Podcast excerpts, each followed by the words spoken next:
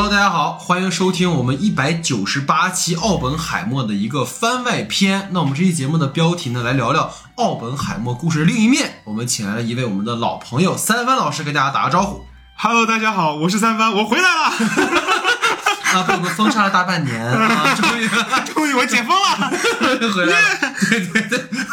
对啊。所以呢，关于这期节目的缘起呢，是我跟老徐共同的好朋友三番呢，这半年一直在研究哈、就是麦克弗莱恩的话剧作品《哥本哈根》。那这部话剧呢，主要是讲述了一九四一年丹麦物理学家尼尔斯·博尔与其学生，同时呢，也是带领德国纳粹进行名为“铀俱乐部”的原子弹研发项目的海森堡之间的一次在哥本哈根的会谈。诺兰的奥本海默呢，将二战期间的故事叙述视角始终落在奥本海默与他领导的曼哈顿计划上，并没有过多去渲染德国纳粹在当时呢给奥本海默等人带来的威胁和压力。现实当中呢，一九三八年，德国物理学家哈恩特莱斯曼发现了重核裂变现象，使得核武器的概念呢成为了可能。纳粹德国呢，从一九三九年便开始了核实验。虽然在那个时候呢，爱因斯坦等人曾向时任美国总统罗斯福写信告知纳粹已经开始了危险的核实验，但美国当局呢，真正开始曼哈顿计划是在一九四二年，也就是日本偷袭珍珠港之后，也即是说，美国的当时的研发进度是远落后于德国的。电影《奥本海默》中呢，也有提到。德国纳粹拥有海森堡这样一位对量子力学有着深入而透彻理解的专家，是很有可能优先制造出原子弹的。海森堡所带领的铀俱乐部，在一开始呢，确实处于领先地位，但在一九四二年，两件事拖慢了海森堡的研究进度。一呢，是他所在的研究所发生了爆炸，许多研究呢都付之一炬；另一个呢，是海森堡在计算原子弹爆炸所需的铀二三五的用量上，计算有误。海森堡在当时呢没有把中子扩散率加入计算公式，所以最后呢明明只需要几十斤铀二三五可以完成的对原子弹的引爆，海森堡算出了几十吨。这使得呢，在当时本来就疑心重重且着急的希特勒，当即呢暂停了纳粹的原子弹实验，开始致力于导弹研究。这也给了奥本海默和他的曼哈顿计划争取了更多时间，并最终赶在纳粹德国前研发出了原子弹。有许多史学家认为呢，一九四二年海森堡在原子弹实验上发生的诸多意外和失误，都与一九四一年他在哥本哈根与波尔的会晤有关。但关于二人在当年呢，实际发生了什么？后来波尔离世前给家人写的信，其实有涉及一些，但并不能完全复原当时的实际情况。因而今天呢，我们请到了三帆老师，就像我们介绍过的，三帆筹备了大半年的戏剧《哥本哈根》啊，即将在十一月底公映，应该呢会先是一个小规模内测啊，也希望啊将来有机会能够公开去演出哈、大家可以来支持一下。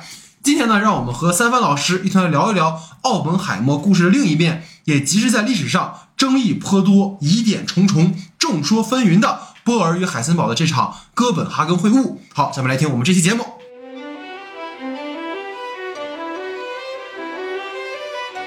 好，下面进入到我们这一期的话题讨论哈。那首先呢，还是聊一聊三帆老师啊，之前也看了奥本海默，嗯当时也发了很多个朋友圈啊，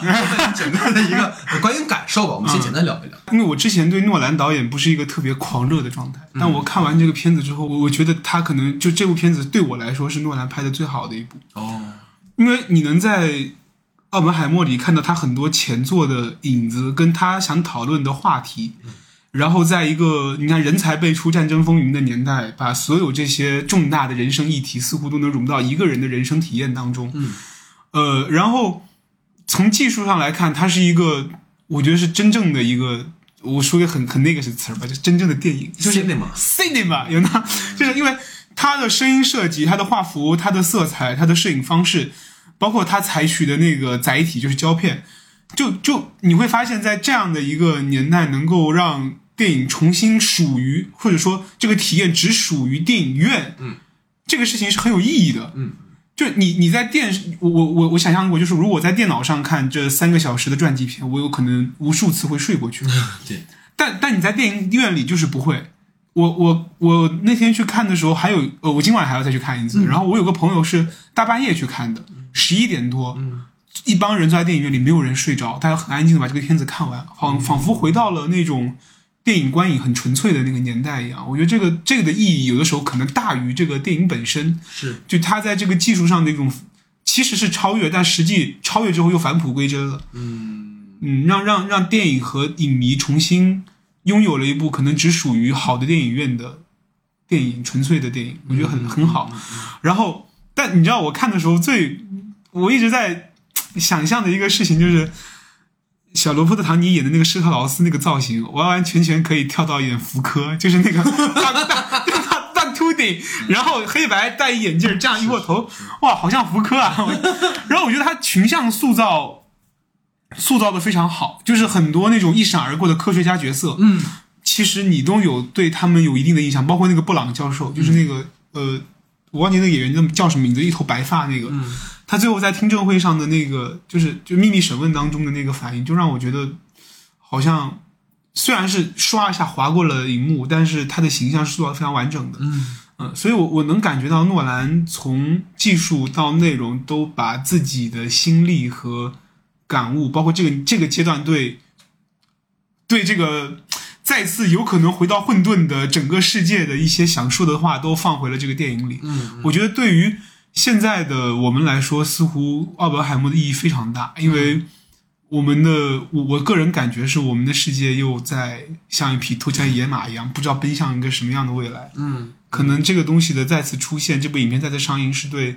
所有人的一个提醒。嗯，而且恰恰是在疫情之后，尤其最近我们的近邻又开始发疯，对所以可能恰恰是有这样的一个影射，或者是一种沙盘的推演，对于今天，就很多事儿就是过去发生，其实今天对，就所有历史都是当代历史的车轮一直在滚动着一。些历史都是当代史嘛。对对对，所以其实我们简单来分享三万老师的感受，因为我们的具体我们的分享，其实在节目里都聊过了，我们录了一期三个小时的节目，大概听听我们一百九十八期的这期节目哈。所以进入到我们的正题啊，其实首先是因为我们在节目里主要聊的还是奥本海默嘛，而这次其实邀请三万老师，主要是因为你在看或者是在做哥本哈根的这个戏剧的时候，其实更多了解了关于波尔啊，关于海森堡对对，所以可以先简单给我们介绍一下吧。因为其实在，呃电影里面没有过多的涉及这两个人，只是说可能波尔很重要，然后海森堡也是一个很重要的人。就是只是重要。对对对，但可能很多朋友如果说有去做调查、可能调研或者知道，但是其实简单给我们介绍一下这两位吧，因为他们的重要性以及简单如果能跟奥本海默的一些关联，也可以给我们讲一讲。对，是这样，就是波尔和海森堡是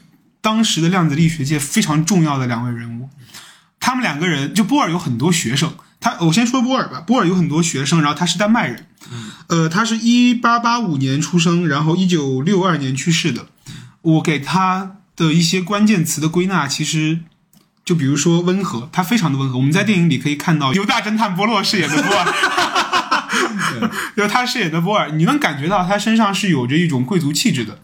而且我这边说一个很小的，可能能体现波尔的一个有意思的点，就是呃，他是丹麦的足球运动员，哦，且是一个守门员。哦他弟弟是哈纳德·波尔，好像叫是哈纳德，叫什么名字忘记了，是一个数学家，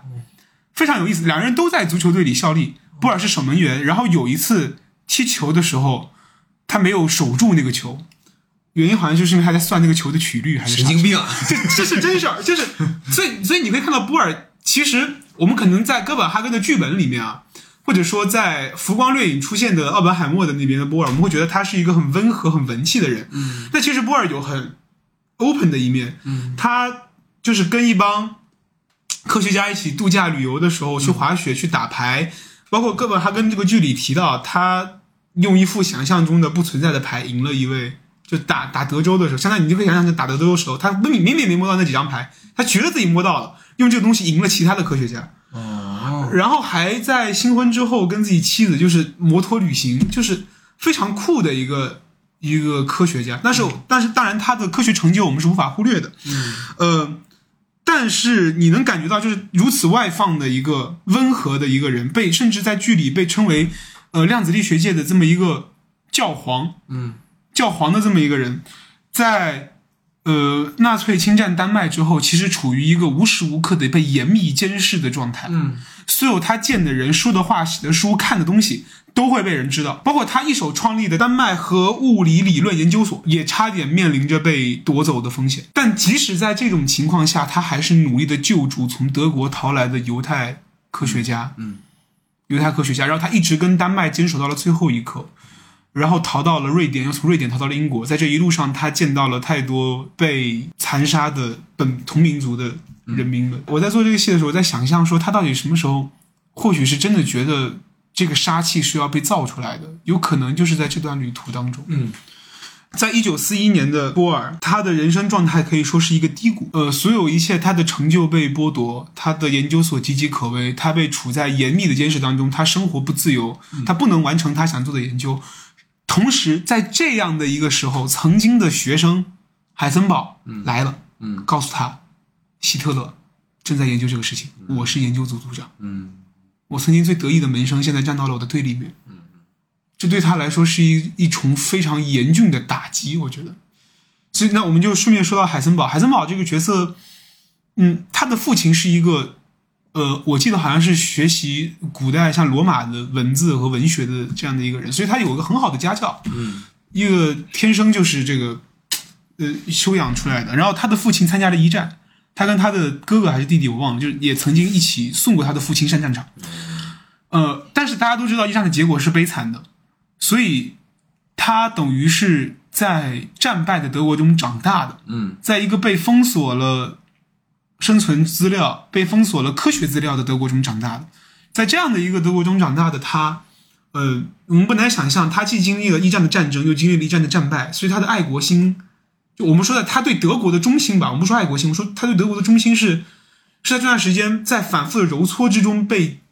被锻打的很坚毅的，嗯被锻打的很坚毅的，所以他，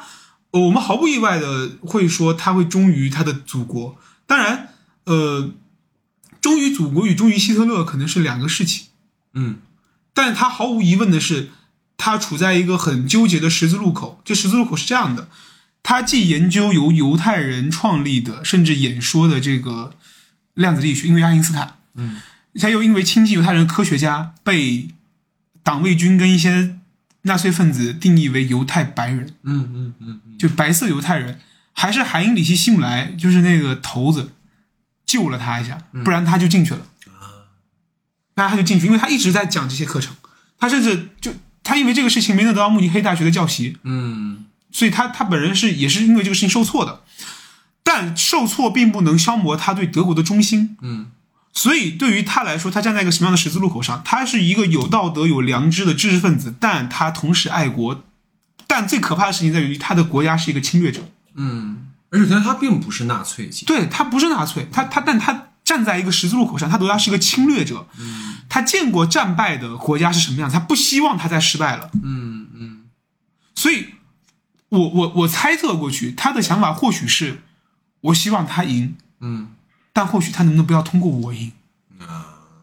因为他也知道原子弹的威力在哪里，他更知道，如果万一德国纳粹真的是通过这个最后获得全球的胜利的话，总有一天史书公笔，谁是千古罪人？有两个，一个是他，一个是希特勒。是是，对，而且但是你看，他即使在这个研究系统当中，也是处于一个不自由的状态，因为毕竟他被人诬告过纳粹白人这个事情。嗯，他的上级呃，哥本哈根里也提呃不是奥本海默里也提到这个人，他虽然没有出现过他的形象，但提到他的名字叫迪布纳。嗯迪布纳是一个纯粹的纳粹党，嗯，科学家。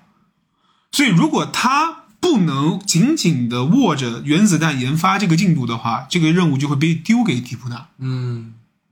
那这个时候事态是不可控的。那边是个极端，想要把这件事情对一定要完成。我操，这东西要是成了，我们就直接赢了，插旗了。但同时，希特勒对于科学家的状态非常微妙，嗯因为他不信任。为什么？因为当时犹太德国的大部分科学家都是犹太人，嗯他非常不信任这帮人，对于研究经费也也就是很苛很苛刻，呃，这样条件也很苛刻，批的款项也很苛刻，对进度的催促更是苛刻。甚至我们可以看到哈，曼哈顿计划其实是一个英美两国之间的大合作，是一个全球倾全国之力支持的一个合作。是，但在德国，它只是一个小项目，就你能看出它之重心不在此，所以因为他反犹嘛，对他反犹啊，所以所以在这样的一个，在德国当时一个畸形的社会体制跟结构之下，似乎海森堡的失败感觉是命定的，嗯嗯只不过刚好历史的车轮滚到了那一个环节上出问题吧。嗯嗯既然那个环节不出问题，后面你面临着安装实验，各种各种步骤，难道就一定能一帆风顺吗？也不一定。嗯，所以它的这个前置的大背景的条件跟政府或者高层的支持对其实是非常重要对的。，但但海森堡有一个很奇妙的点在于，呃，当时他不是跟波尔闹掰了嘛？嗯但是波尔当时并没有离开丹麦，他之所以离开丹麦，是因为，呃，剧里也写到这一点了，是当时其实要开始对丹麦的犹太人进行搜捕了。哦海森堡提前得知了这个消息，并托文化馆的人救出了波尔一家嗯和波尔带领的一些犹太的，呃，同民族的人，这是海森堡干的。在在当然在现实生活中、现实历史上，这个很难归因到底是谁做出来的。但在剧本里，它被归成了海森堡身上。所以，我们如果讨论一个作为角色的海森堡的话，他的弧光非常充分，嗯也非常丰富。他最后还救了他的老师，即使他们俩已经完全闹掰了。嗯，明白。所以其实从你的分享中可以看到，说它其实有一部分当然是基于两个真实人物的真实历史事件但是更多的也是有剧作家他的一个主观的思考而他也认为海森堡其实是一个更为复杂的人物，更为复杂的人物。对，所以其实，在这个前提下，我们就可以进入到说关于哥本哈根会晤的这个部分。因为我在做奥本海默那期节目的时候，其实也有调查很多的相关的历史嘛。所以今天我们讨论，当然更多的是基于呃奥本哈根这个剧本。我们不能完全说今天三帆老师分享的时候就全都是真实的历史。对对对对真实的历史永远是辨不清楚的。对，它永远是后人书写的，就像海森堡自己在战后一直在说，我做的一切都只是单纯的想要让这个进度变慢。嗯但真实历史中，如果他真的研制出来或怎么样，其实我们也完全不知道。不可知。对，所以其实就只是在不可说不可说的一种讨论。对，所以我们其实今天讨论的是结合弗兰恩的一个剧本加上真实的历史，所以想让你来跟我们介绍一下，首先哥本这个哈根这个剧本的内容，以及你为什么对这个故事比较感兴趣吧。嗯，哥本哈根的戏，我觉得要先讨论到一个他书写的时代背景。嗯，他是在冷战格局下写的，核弹危机再一次被提上了整个世界的日程的情况下，他写了这个戏，所以是很很很很恰当的时机写的这个戏。它当中有着一个非常极端的思，不是说极端吧，就是很典型的思维，就是或许我们都应该把这个东西停下来。所以现在，所以它的主角毫无疑问是海森堡。他一直在讨论，就是海森堡当年的行为到底是什么样，因为他默认是波尔和波尔的妻子玛格丽特是站在正义的一方。嗯，这是他的背景，但或许已经不适于不适用于我们今天的语境了。所以我我当然我在做这个戏的时候会选择去改编它。让我们说回这个戏吧，它的情节开头其实是是一个天堂的设置，就是三个灵魂已经死掉了。嗯，然后它的开头是这样写的，呃，它有三个角色，除了波尔和海森堡以外，还有个角色叫玛格丽特。嗯，玛格丽特是谁呢？是波尔的妻子。嗯在这个戏中，玛格丽特的角色非常特殊，她是一个站在所有人之外的角色，她不是一个物理学家，所以她可以跟普罗大众划等号。嗯她甚至是个历史的视角。两位角色一直在剧里说的就是，我们必须把当年的事情向 Margaret 解释清楚，嗯用简单语言，而不是用科学语言。嗯所以这个这个东西很有意思。玛格丽特永远代表一种人道主义的历史审判视角。嗯在出现在这个剧里。所以开头的时候是这么写的：玛格丽特说：“可是为什么呢？”布尔说：“你竟然还在想这事儿。”玛格丽特说：“他为什么来哥本哈根呢？”布尔说：“如今我们已经死去，不在人世，还需要再想吗？”好，接下来这句话是玛格丽特说的很重要的一句话，是人死去了，疑问还在，鬼魂般的徘徊着，寻找着他们生前没能找到的答案。嗯所以这是整个戏的开头，我们已经被提到了一个呃天堂的位置，然后在这个天堂当中，三位角色在死后再次相遇了对方，在一个没有任何监视、没有任何纳粹、没有任何所谓的大历史大战争的背景下，我们就推心置腹的聊当年的哥本哈根究竟发生了什么，为什么我们友谊破裂了，而为什么这个世界的结局会是那个样子。嗯。这是整个戏的内容，就其实就是关于这个东西的。嗯。就是两，在我的看法里，它很像一场实验。嗯。呃，两个科学家在一个两个科学家既是两个对撞的例子，在这个呃相当于实验室的天堂当中，没有任何干扰因素情况下，两个例子疯狂对撞，嗯，试图得出一种规律与结论，而科学家反而是 Margaret 嗯，以及与玛格丽特站在同一条线上的普罗大众，他是实验者普通人民，他是观测者，那观察两个一个例子，这个点在原剧本第三幕写的非常清楚，就是它有一个概念叫云视，就是天上飘的那个云，云式。我们无法看到粒子的行动轨迹，嗯，但如果我们要观测它怎么办？把这个粒子摄入到一个充满了水蒸气的就雾状的这么一个容器里，它会跟这些水蒸气对撞，而粒而粒子观测不到，但水蒸气的轨迹观测得到。嗯所以我们可以通过波尔来观测海森堡，同样的可以通过海森堡来观测波尔。嗯而观察者只有一位，就是玛格丽特，以及玛格丽特代表所有观众的视角、历史的视角，或当时，或现在，或过去，或未来，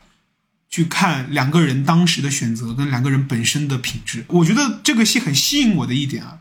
是在于他恰恰提出了一种我们刚才讲到历史的不可说，就是他们提出了三个大的假设：当年为什么海森堡要来哥本哈根？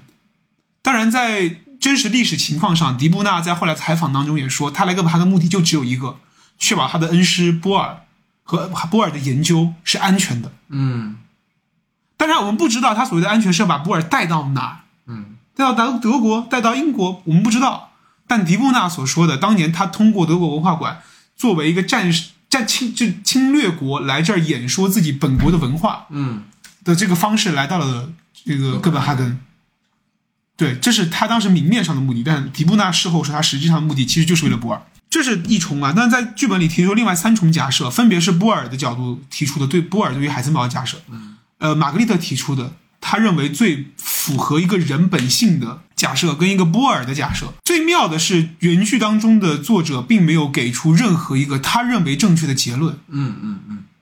因为我们知道，就就像我觉得这历史非常有意思的点就在这儿。呃，我们知道薛定谔的猫这个这个概念，当我们不观测的时候，似乎状态是叠加的，嗯，但当我们观测的时候，就只有一种结论，对，这就跟我历史叙述一样，当我们写书写的时候，似乎我们只有一个结论，但当历史永远处于一个在我们身后的混沌状态时，所有情况都是叠加的。我们就说迪布纳跟所谓的宣扬本国文化的这个这个目的，它难道难道是矛盾的吗？当然不是，嗯它可以既想这样又是这样。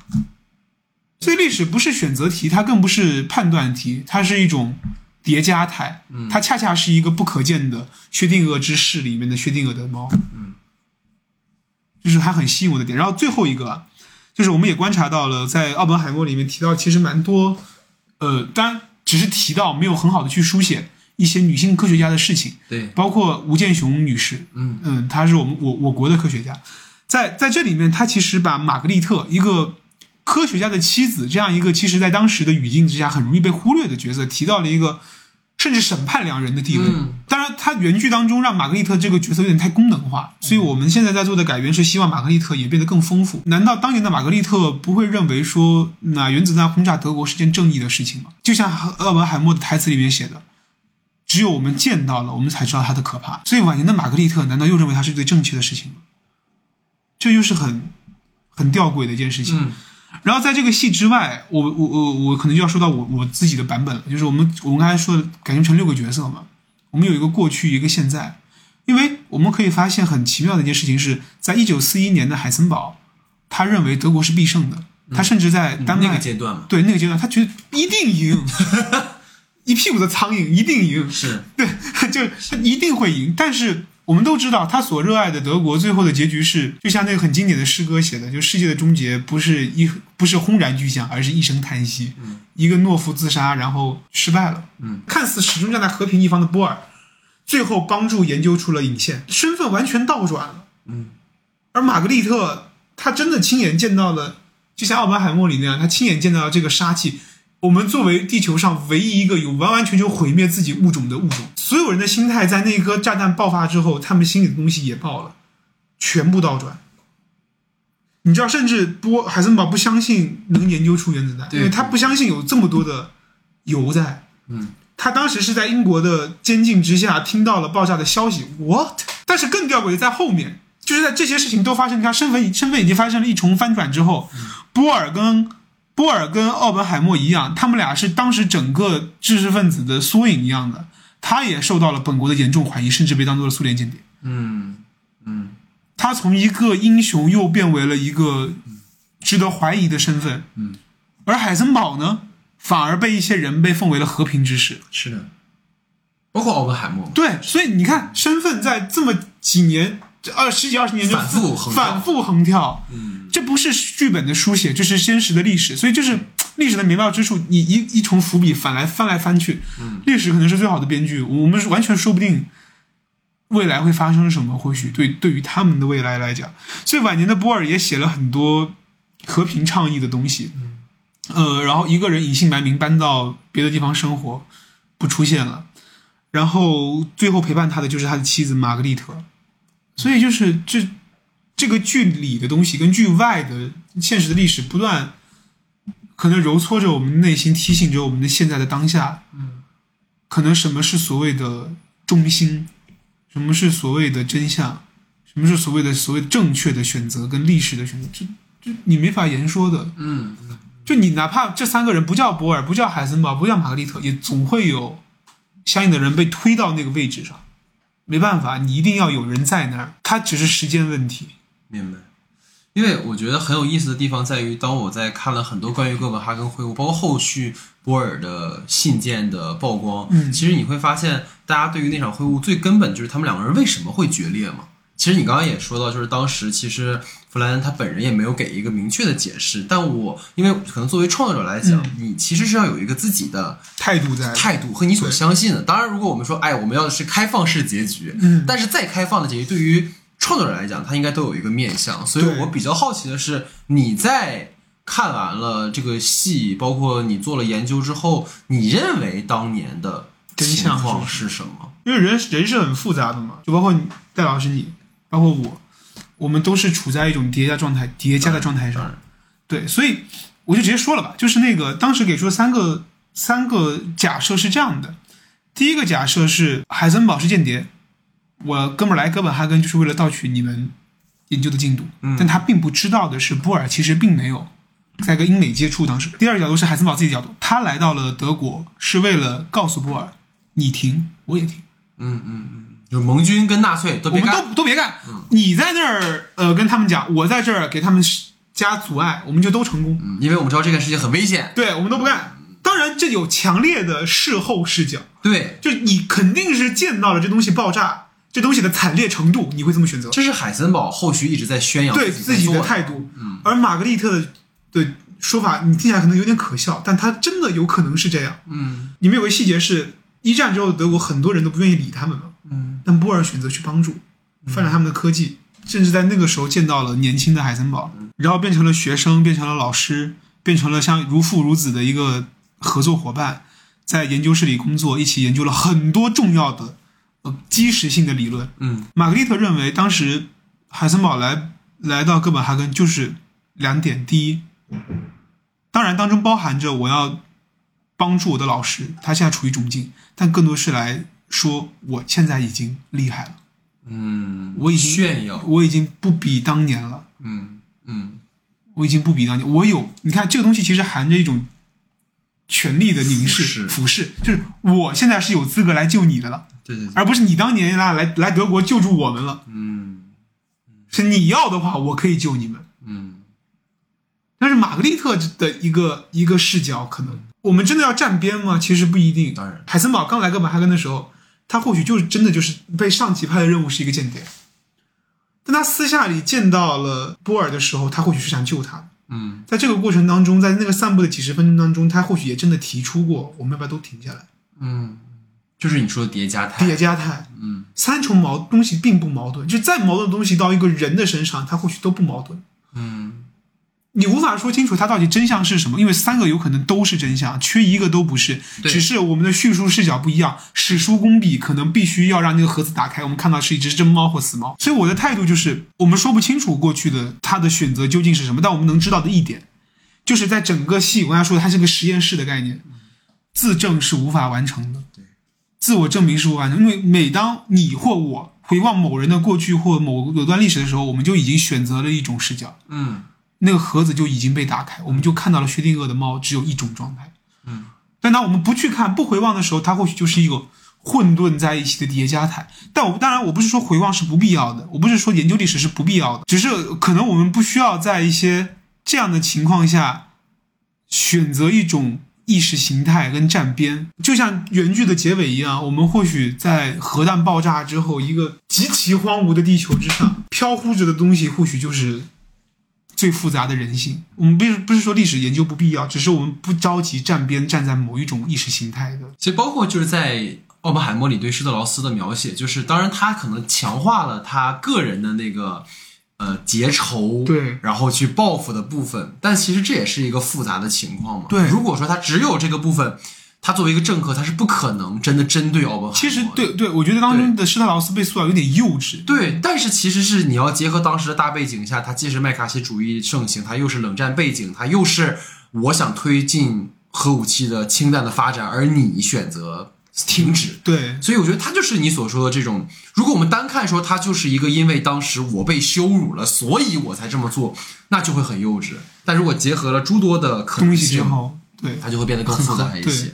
对，然后结合你讲的吧，我觉得当然我们要必须聊到一个点，就是因为后来其实刚刚我们说到海森堡在很多场合都讲说我是故意要拖慢进度的，嗯。但是其实，在澳门海默你也看到他一直在强调 near zero 嘛，就他即使我们做再多的实验，我们都不知道原子弹爆炸那一刻是不是会燃烧大气层，对。是不是地球会毁灭。对，所以我想问你的地方就是，你认为就又是一个薛定谔的猫，就是你认为在你当时所有的研究，包括后续你看到了很多的信息，当时的海森堡最后是能造出原子弹的吗？或者是你觉得它其实是因为我有看到一个很有意思的一件事情，是在。呃，大概盟军把海森堡带到英国的时候，他不是去了一个农场嘛？对然后在那个农场里面有一个呃，大家后来记录，因为他们的话都被监听，说当时在我看到两个版本啊，嗯一个版本是说当海森堡知道呃原子弹在日本被投放的时候，他的反应是 What the？对，怎么就是可能？怎么可能造出来？对，然后另一种反应就是他他知道这件事，他侃侃而谈的开始跟他的同僚们开始聊说，呃，其实原子弹的原理是这样是那样的。所以我也好奇你在看完后续的事情的时候，你觉得是怎么样？就是这个戏里有写到这个细节，就是嗯奥托哈恩，他跟奥托哈恩说了很多，就是爆炸之后说了很多这个原理、原理、原理。对原理对对对对，我觉得就是我们都不妨把自己推心置腹放到海森堡的角度来想一下。你在进入战争之前，你是一个物理学界的新星，嗯，你的名气可以跟波尔齐平，这个事情是很不一般的。你跟名气可以跟波尔齐平，你跟波尔、跟爱因斯坦、跟一帮人一起造就了整个量子力学。嗯，进入战争之后，你是德国纳粹的一把，嗯，德国纳粹研究呃核武器的一把手。对，呃，你同样，而且你你的你目光非常的就是长远，你非常有远见的，就比很多其他国家早开始很多年了。你是这样的一个角色，然后你相信自己的数理逻辑，你相信自己的计算。海森堡其实是有点有点恃才放旷，嗯，他是有点傲的。他当时是直接，当年在德国，他是直接站起来反驳波尔的理论，所以波尔会注意到这个孩子，他是这样的一个性格跟形象。你一直相信在研究的东西，然后你相信他是一个杀器，但你也相信它不可能在这么短时间之内被研究出来。但今天它被研究出来了，嗯嗯我觉得你作为一个正常人反应是 what，嗯嗯，但下一步是什么呢？我我觉得或许会是找补自己的颜面吧。对对对，它又是一个对对对，它不冲突，就是它它不它不一定只有一种反应，它不一定只有一种，所以它它反复的在里面证明我也能研究出来，我也能研究出来，我哥们儿行的。我们或许翻阅资料来看，真正的最后的问题就在于，他确实算错了。对，他确确实实算错了，而且他做了个非常危险的事情。当然，我把我觉得这个戏里把那段事情写的非常悲情，就是他带着他的反应堆一路穿过已经战火已经打到德国了，当时一路穿过千疮百孔的国家，躲到了一个山洞里，跟自己同僚继续研究。但他不知道的是，在一个没有安全环境的情况下，他们每一天都有可能会死掉。嗯嗯，最后是同盟军从山洞里把他救出来，这个悲剧英雄的对，就是就是他非常，他是一个完全典型的悲剧英雄，曾经的光辉跟那种 so fanfare 的那种感觉的东西，然后沦落沦落沦落沦落到带着核反应堆躲到山洞里，就为了排开迪布纳，我要紧紧握着这个研究的权利。然后每一天都在投入一个无尽的，其实他早可以完成的实验当中，嗯。但最后他失败了。当他出了山洞之后，世界都已经完全不一样。是，其实我觉得今天我们讨论的一个最有意思的点，就是好像在今天，无论是大环境还是我们个人，都在寻找一种确定性。对一种站边的确定性，嗯但实际上，就我们其实这个世界上最简单的方式，或者说我们在读书的时候最容易做的事情，就是站边。对，或者是寻找一个答案。对我们当我们不知道这个问题答案的时候，我们只要翻到最后一页，哎，好像就有解析答案就有答案了。但实际上就是现实并不是这么简单。就当我们如果把海森堡当成一个坏人的话，其实一切都非常的简单。对，但恰恰是这个人物身上有如此之大的复杂性，就跟奥本海默其实是一样一样的所以我最后想问你的一个问题，其实就在于这个地方，就是我看了一个纪录片，它是讲说历史上几位有名的天才之间的博弈。这里其实就有提到海森堡跟奥本海默，啊，对，因为他们两个人在战后完全不同的人生经历，刚才也提到了，哎，那个奥本海默其实最后成为了一个在被绞杀的那个时代里面的一个牺牲品，对，而海森堡竟然成为了一个所谓的和平使者。对，而他们两个人在我看到的研究中有非常多相似的地方，比如你刚才提到海森堡他会去质疑波尔，对，少年成名吧，对，奥奥本海默其实他也是在当年会给自己有不同意见的导师下毒的人。蛮狠的，对对，所以我蛮好奇，就是在你看完之后，因为这次又看了奥本海默，而且你不得不去多了解奥本海默，所以想问问，你觉得这两个天才之间有什么相同点或者什么不同点？其实我们能从中找到一组非常奇妙的对位关系：奥本海默跟爱因斯坦，波尔与海森堡。对，而且秦老师，这俩分别两组是相相捉捉对厮杀，对对对对，就是当年呃，爱因斯坦最大的敌人之一就是由波尔带领的哥本哈根学派。嗯，对骂，对，最经典那句话，呃，老兄不要管上帝要不要掷骰子，嗯然后这里施特劳斯其实在电影里也引用对，不要管上帝要不要掷骰子。嗯，然后包括波尔在死前最后在他的黑板上画的就是那个爱因斯坦的一个叫光盒子实验，哦，然后那他在那天下午去世的波尔。因为那个实验好像就是当年爱因斯坦用来反反驳对对，然后在那个东西之后，嗯，才有了薛定谔的猫那个、那个概念，嗯，所以这个东西非常奇妙。然后你像海森堡跟奥本海默也是两个人，其实呃在爆发就是在核弹之前有着非常相似的人生轨迹，对求学、成名、成为一代新星，被政府机构招募，然后开始研究，在那之后又又有了转变。其实，嗯，我觉得这两组人物完完全全能反映出当时整个大的，在那样的一个群星辈出但又悲惨世界的年代里，知识分子的境遇。至于说两个人的区别或相似之处，我觉得相似之处是在于，你像奥本海默，他他他在后面在面对审查的时候，他是以一个殉道者的姿态；海森堡其实的借口也相当于是殉道。我我直接说借口了，对不起，对不起，我没有这个判断啊。海森堡说的那个理由相当于是殉道，为什么？我们很清楚的知道，如果他这个东西在他手上砸了，他没价值了，对于希特勒或任何一个纳粹的人来说，他是可以被抛弃的。是的，所以他既要活下去，又要研究这个，但又不能让他就殉道的那个概念，就像背那个沉重的十字架走在荒芜的大地上是一样的。嗯，这或许是在呃核弹爆发之后，大部分科学家的形象。而我们再把视野再扩展一点，我们看到茨威格，看到托马斯曼，他们似乎也都有这样的形态在身上。所以我在哪里，德国就是在哪里。我为这个事情背井离乡，我我后面自杀，就是那个年代的殉道者是层出不穷的。他们殉的道，有的有的可能是忠，有的可能是仁，但一样的，呃，正因为他们不冲突，所以我们会有那么多关于那个时候的奇谈跟奇怪的说法。然后还有一点相似在于，他们身上的谜团也都不少，就是关于呃到间谍的，关于跟苏联交换情报的。关于你能不能研究出来的，关于你是不是计算失误的，他们身上的谜团也一样层出不穷。而我认为谜团的产生，恰恰就是因为我们刚才说的叠加态这个事情。嗯，而我觉得，我就是我后面越看越觉得奇妙，就是你会发现这些科学家们研究的理论非常巧合的鬼使神差般的隐喻了他们的人生，嗯。隐喻了我们现在的状态。嗯。海森堡有一个测不准定理嘛，嗯嗯。我们是没法研究的。然后薛定谔的猫，关于历史的回望，关于我们自证就自我证明的无法完成，这是他们最大的一个相似点，就是他们始终在战后、事后试图证明自己当时的状态是什么，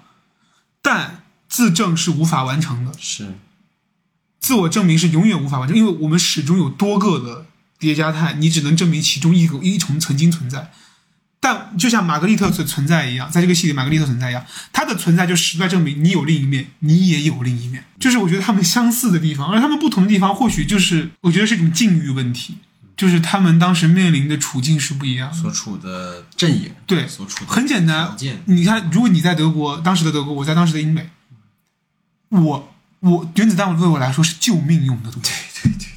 但对你来说是一个，反而其实，在希特勒这个可有可无的。我这军队这么厉害，我打法这么牛逼，闪电战对根本哪都拿下了，我非要需要你这原子弹干啥？对，所以你对我来说重要？因为没有概念。对你对我来说不重要，是是，你对我来说不是一个救命的东西，你不是个刚需，但但对于你来说它是刚需。对所以为什么因为被推至那个位置，一个被只是一个小的研究项目，包括对当时的日本也是这样。嗯，日本也有当他们自己的奥本海默，更属于日本宝宝体质的奥本海默，他们也有自己的奥本海默，忘记他们叫什么名字，昨天还搜到了。是的，是的，是的，所以，可能真的是一个境遇问题。他们处在一个不同的社会组织跟结构当中，然后有着同样的经历，你就会看到，就像在两个条件之中，同样的两颗粒子被摄入，但它的轨迹就是不一样。嗯，就你都是一一样的云式，你为什么你的轨迹跟我的会不一样？太多原因了。而且我其实特别在看完这些所有的关于奥本海默、海森堡的故事里面，我觉得有个很重要的点，就是这两位其实当我们剥离意识形态之后，他们是至少在我看来，或者在我看到的资料看来，他们是很纯粹的研究者。对，狂热研究嗯，因为我有看到的两件事情，一个是关于奥本海默，就是他其实始终没有加入过美共，我们姑且说美共这个词。嗯而海森堡他也因为自己不是纳粹的身份而饱受争议吗。就是你会发现在那个普遍都需要加入到某个阵营，普遍都需要站边的时候，这些时代中的造浪者，这些时代中的伟大的人们，好像恰恰是那个选择独立的人。对，这个是我看完这些故事让我最有感触，也是我认为跟今天最能产生共振的地方。一个地方，对对，因为我们很难不去站边。对，或许不站边，就是我们经常讨论一个是一个叫术，一个叫道，嗯。一个是技术，一个是道路。嗯，他们是把他们的很多时候，他们就是技术等于道路，对对对，就是我的信仰就只有研究这个事情。嗯。或许怎么用，真的不是我能来承担的一个后果，嗯。那是正可。嗯，所以说，哎，整体上今天我觉得我们也把整个的哥本哈根的这件事情，包括跟这两个人物，其实都聊的比较多啊，我还挺挺开心的，因为确实是还能跟你去这么去讨论这件事情。然后最后吧，我觉得咱们聊点闲聊的东西哈，因为其实三番你。也一直跟我说你想做戏剧嘛，嗯然后你可能想去德国深造啊，或者是有这样或那样的一些想法。呃，就作为一个可能年轻的想要去从事戏剧的这样的一个创作者啊、你认为就比如说在今天你在做哥本哈根的这个呃所谓项目的时候，你会觉得自己面对最大的挑战，或者你有一些什么自我怀疑的地方？就是在我我其实最大的挑战是因为，就是不管是它原版还是我们现在改编版本，它都是一个台词量很大的东西。嗯这个这就跟国外当时对奥本海默的反应是一样，就一个六小时、三小时的英语听力，对吧？呃，我其实最担心的其实是观看者他的注意力在当代是越来越涣散的，嗯，当然，他需要一个及时的反馈，东西的。但很多的可能有价值的东西，恰恰是一个长线条的，嗯是需要人缓下来和耐心去看的。所以对我来说，最大的挑战是，我要保证在这样的一个，因为我们像这个戏有可能到两个小时到两个半小时都有可能，如何在这一百二十分钟到一百五十分钟之间，让它不走神。你需要一个捧场的观众，但你知道我后面得出个结论是什么吗？呃，不可能，对，但走神，它可能也是一种选择。嗯就我很崇拜的一个导演叫，呃，路帕，克里斯蒂安·路帕，嗯他甚至允许演员在舞台上走神，嗯就是我可以在当下在舞台上站着，但我不知道该干嘛。哦为什么？他的戏永远很长，他从他从他很早年的一些戏到后面，现在包括他前几年在中国拍的《狂人日记》，呃，还有那个呃呃《假面玛丽莲》，嗯就是他是拍玛丽莲梦露的故事，还有像伐木啊，然后《英雄广场》这些戏，他一下把时长拉到四五个小时、六个小时。甚至有很多的地方，观众是沉睡过去的，醒了之后发现这个戏还在演。嗯，但我恰恰觉得这是在如梦之梦，对，但但我就恰恰觉得这是很重要的，他的一个手段。为什么？是因为在剧场这个我们坐在与舞台上同频的这个时间与空间当中的时候，在以前的戏剧当中，时间往往是被压缩的。对对对对，两小时演完几天的戏，甚至在三一律的时候，两小时、三小时、三六小时演完一整天的戏，对，他的戏就在提示我们，你的时间跟他的时间似乎是同频的。嗯，时间的流逝就是如此的真实。你或许睡过去的一点点时间，对于一其他某个人的人生或经历来说是一个巨变，在你没有看见的时候，事情已经发生了。而那个东西一定是需要就舞台的那种对，它一定是要一个现场距离的现场它，需要现场，它需要一个你跟台上的东西是在同一时空当中的，这或许是跟电影最大的差别。这个我我一会儿我们会我可能能能机会有再细说说。但就说回来，这个时间流逝这个概念，它跟电影不一样，你没有办法去。当然，戏剧录像是戏剧录像，但现场演出就是你无法倒带，是的，是的，是的，已经发生事情就是发生了。我一直铭记的是我。呃，我们大学时候上那个舞台美术设计，我戏剧影视美术设计的时候，我们谭老师说的一句话是，在戏剧的舞台上，你不必追求真实，因为对于现场的观众来说，发生在舞台上的一切，它都是真实，嗯，它是物质的，它是真实的。对，但电影不一样，电影是一束投在墙上的光，嗯，它是有一个制作周期之后我再给你看的，它不是同时发生的，但舞台是同时发生的，所以这也是为什么我觉得我很同意一些西方理论家的一句话，叫戏剧可能是在一个时代浪潮当中最激进的东西，因为它很便宜。就我在街头两个人，他就能发生一场戏剧，是它不需要大的布景，它不需要摄影团摄影队，团队，它不需要任何服饰设计，只要有人在、有空间在、有观众在，它就能构成戏。对对所以为什么革命年代我们总是能看到戏剧戏剧演出队的身影，就是因为它是很贴近大家的，放下你的鞭子，对吧？它是很贴近大家的。可能对我来说，做这个戏的时候，我是慢慢慢在跟一个希望提供奇观的我做一个和解，就是可能真正最大的奇观就是你坐在舞台下，我们在舞台上，我们一起共度了人生中的两个半小时，是我的两个半小时，也是你的。也可以当他们那个海报的一个哎宣传语。